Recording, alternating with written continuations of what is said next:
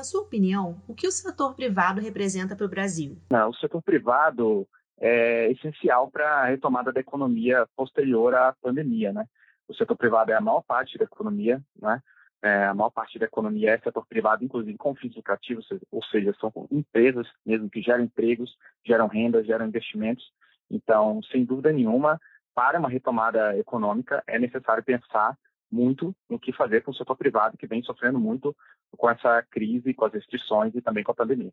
Aqui no Brasil, ainda temos uma cultura de enxergar o setor privado, empresários, como vilões. Mas na pandemia, diversas empresas estão tendo protagonismo na busca de soluções. O senhor pode comentar a respeito? Que o setor privado foi quem é, criou as vacinas, por exemplo, né? empresas farmacêuticas, que muitas vezes são muito criticadas porque é, é, é, tem, às vezes, produtos caros, mas esses produtos exigem muitos investimentos. E como a gente viu, é, foram investidos centenas de milhões ou até bilhões de dólares aí ao redor do mundo para desenvolverem várias vacinas. Então, foram investimentos privados, né, em sua maioria, governos também investiram, claro, mas investimentos privados, em sua maioria, que garantiram aí é, diversas vacinas em tempo recorde para a história da humanidade. E não só nisso, né, várias outras empresas de outros setores é, produziram máscaras, também se ajustaram rápido, é, indústrias que, que não conseguiriam é, vender seus produtos normalmente. É, eu, pessoalmente, tenho um, um, um, amigo que a empresa dele produzia é, kimonos, por exemplo, para lutadores, para atletas, e passou a produzir máscara também. Então, diversas empresas se, se ajustaram para, para contribuir de sua forma é, é, para melhorar a pandemia, né? empresas é, melhorar a situação, né? produzindo bens e serviços que estavam em falta. Né? Então, sem dúvida nenhuma, o setor privado que, que conseguiu é, é, aumentar a produção dos bens essenciais, medicamentos, vacina, etc. Nesse sentido, é possível dizer que quando existem políticas públicas que favorecem a economia de mercado, empresas e empresários, estamos favorecendo toda a sociedade? Com certeza, Ana. É, se, a, o Brasil é conhecido por ter muita burocracia, não é? E essa burocracia, às vezes, enterra investimentos. Muitos investimentos é, é, internacionais, se fala muito que empresas internacionais pensam em vir para o Brasil, mas acabam escolhendo outros países devido a, a, a diversas burocracias e, e, leis que enterram é, a atividade econômica e a iniciativa, mas também a gente tem que pensar que isso enterra o próprio brasileiro, né, o próprio empreendedor brasileiro.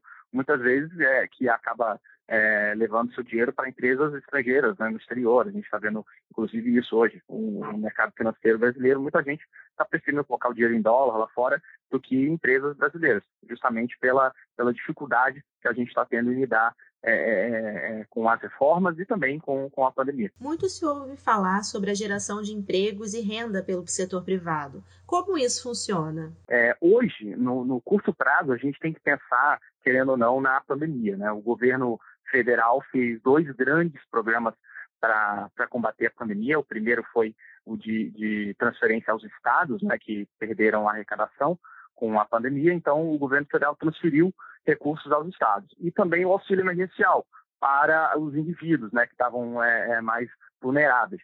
Mas esses dois programas é, levaram muitos investimentos, muitos recursos para esses dois setores, aliás.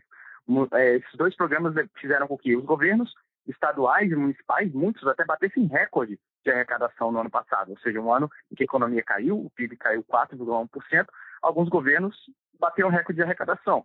E, por outro lado, também o auxílio emergencial é, acabou fazendo com que a pobreza até caísse nos meses em que ele foi pago. Caísse, assim, abaixo dos níveis pré-pandemia. Então, novamente, a, o PIB caindo, né, a economia fundando, mais governos batendo recorde de arrecadação e a pobreza caindo. Ou seja, o governo federal botou muitos recursos nisso, ou seja, a dívida pública aumentou muito para isso.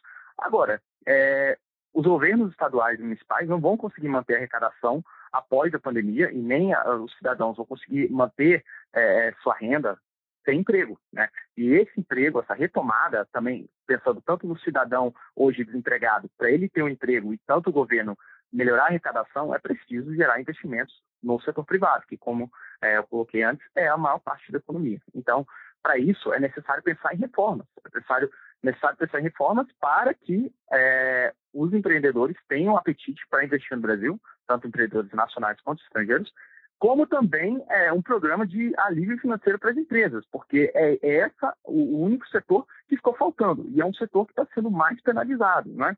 Então, os servidores públicos, por exemplo, de maneira geral, continuam trabalhando, continuam recebendo seus salários. Agora, é, um trabalhador, por exemplo, de uma academia, de um restaurante, esse, tanto o, o, o empregado quanto o empregador, eles não têm, não estão sendo socorridos, né? Pelo contrário, eles estão, tendo seus horários restritos ou até sendo obrigados a fechar por um mandamento legal.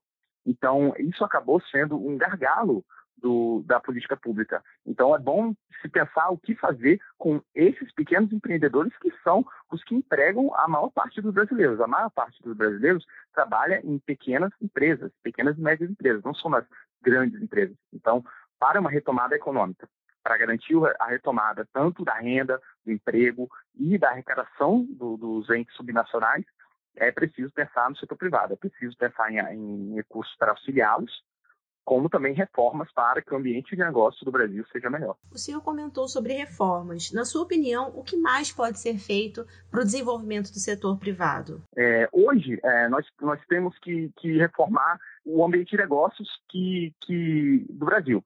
Por exemplo, uma coisa que está tá começando agora no Brasil é a análise de impacto regulatório. Está começando agora para os órgãos públicos. Então, porém, ele está, está valendo principalmente para a União. Então, hoje, a União, quando órgãos federais, agências reguladoras, ministérios, eles vão ter que fazer análise de impacto regulatório quando forem é, é, instituir uma regulação. Porque muitas vezes antes se pensava na regulação para resolver um problema e não se via o impacto negativo dela que, por exemplo, em custos. Então, se você tem um problema a ser resolvido, mas a tua regulação impõe custos bem maiores que aquele problema, não vale a pena impor aquela regulação. Por isso é preciso é, estudar o, o, o, impacto regulatório, tanto das agências reguladoras quanto do Poder Executivo, né, dos ministérios. Porém, isso não está é, é, ainda absorvido por estados e municípios. E a gente sabe que o cidadão e as empresas ficam aí em municípios.